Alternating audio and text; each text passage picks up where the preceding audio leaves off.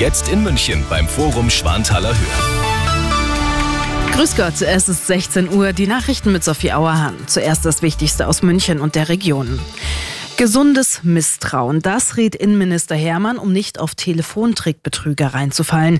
In Bayern gibt es nämlich immer mehr solcher Fälle. Arabella München-Reporter Benjamin Kühnel. Enkeltrick, als falsche Polizisten oder mit Schockanrufen. Im vergangenen Jahr konnten Betrüger rund 24 Millionen Euro erbeuten.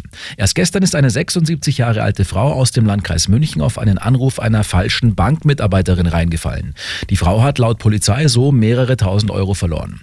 Damit das nicht mehr passiert, startet Innenminister Hermann nächste Woche eine Präventionskampagne. Mögliche Opfer sollen sensibilisiert werden. Der Atomausstieg im vergangenen Jahr hat die Stromkosten in Bayern nicht verteuert. So hieß es heute im Umweltausschuss des Bayerischen Landtags. Ver vom Verbraucherservice Bayern heißt es, volkswirtschaftlich gesehen hätten Atomkraftwerke sogar die größten Erzeugerkosten. Wettbewerbsfähige Preise seien nur durch staatliche Subventionen möglich. Der Winter in Deutschland geht so langsam zu Ende und damit schwächt sich auch die Grippewelle weiter ab. Das geht aus Zahlen des Robert Koch Instituts hervor.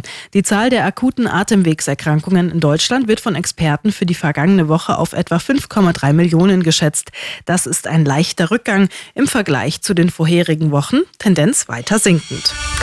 Und das ist sonst noch los in München und der Region. Keine Münchner Fußballfans im Stadion und eine Geldstrafe. So bestraft die UEFA den FC Bayern in der Champions League.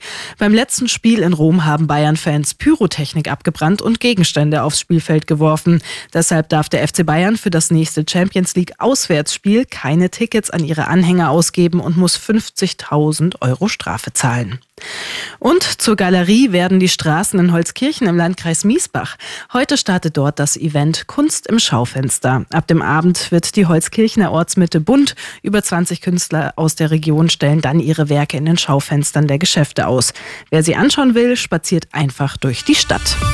Immer gut informiert. Das Update für München und die Region wieder um halb fünf. Und jetzt der zuverlässige Verkehrsservice mit Andy Karg.